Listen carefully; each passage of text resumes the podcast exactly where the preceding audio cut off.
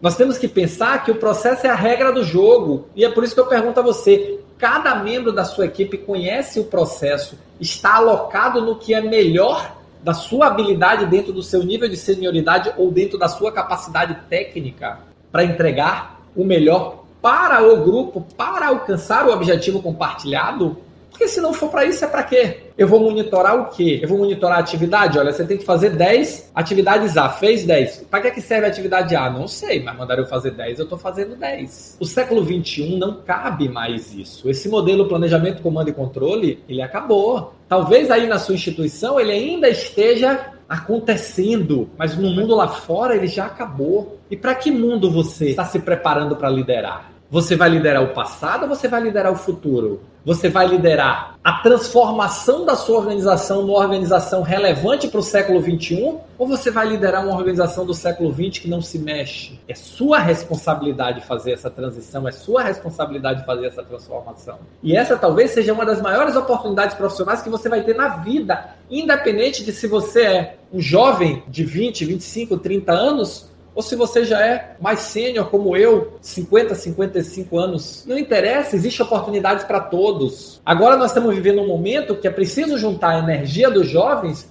com a experiência dos mais sêniores. É isso que vai fazer o mundo andar. E você tem que estar preparado para aprender. Você tem que estar preparado cada vez mais para entender o que você faz é gestão ou o que você faz é administração do dia a dia. E isso definitivamente não é gestão. Apagar fogo não é gestão. Enxugar gelo todo dia não é gestão o quão mais próximo de sua meta você está a cada dia. Ah, Roberto, parece que eu estou andando aqui naquela roda de hamster. Pedala, pedala, pedala e não sai do lugar. Esteira de academia, bicicleta de academia, pedala, pedala, pedala, sua e não sai do lugar. Seu objetivo não é suar, seu objetivo não é malhar, isso aí você faz na academia. Seu objetivo aí é entregar resultado. Seu objetivo aí é liderar um grupo para entregar resultado. E esse resultado tem que ser definido, tem que ser compartilhado, tem que ser monitorado, tem que os processos serem estruturados para que ele seja entregue com mais eficiência. Tem que usar a tecnologia para ganhar eficiência tem que usar a tecnologia para melhorar a relação com o cliente. E no final do dia,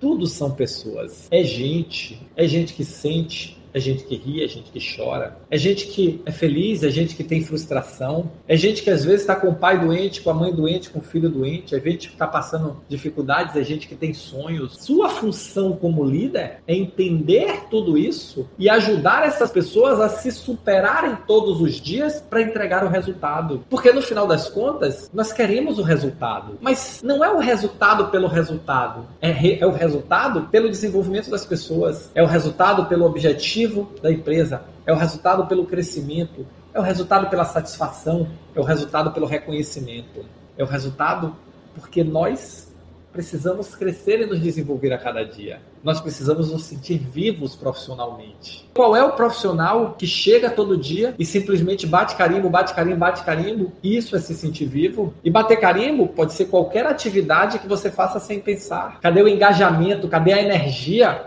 Isso é liderar. Isso é fazer gestão. Ter uma estratégia, ter um objetivo, ter um plano, compartilhar esse plano com sua equipe, viver, desenvolver cada membro da sua equipe, ver cada membro da sua equipe crescer. Outro dia eu estava conversando com uma amiga e ela me disse que foi conversar com o, o líder dela, com o chefe dela, para pedir mais trabalho. Não foi para pedir aumento, para pedir mais trabalho. Porque ela podia fazer mais, ela podia entregar mais do que ela estava entregando. E o chefe dela disse que ela tinha que fazer o que ela fazia bem feito. E ela disse: Eu já faço bem feito, eu quero mais. E ela não encontrou oportunidade dentro dessa organização e encontrou oportunidade fora dessa organização e está seguindo o rumo dela. Olha que coisa bacana. Não teve o reconhecimento, não teve a valorização que poderia ter tido e olha que ela não pediu dinheiro. Vem outra instituição, vê a profissional que é e dá uma oportunidade para ela crescer mais. E junto com isso, minha mentorada sempre levou sua equipe. Isso é liderança. E eu estou trazendo o exemplo dela porque estou todo dia aqui conversando e vivendo essa transição. Isso é liderança. Isso é evolução. E é levar as pessoas desenvolver as pessoas, dar sentido ao trabalho das pessoas. Você gostou desse vídeo? Quer saber mais? Assista o vídeo completo no YouTube. Vai lá, aqui embaixo está o endereço www.youtube.com.br. Estou te esperando.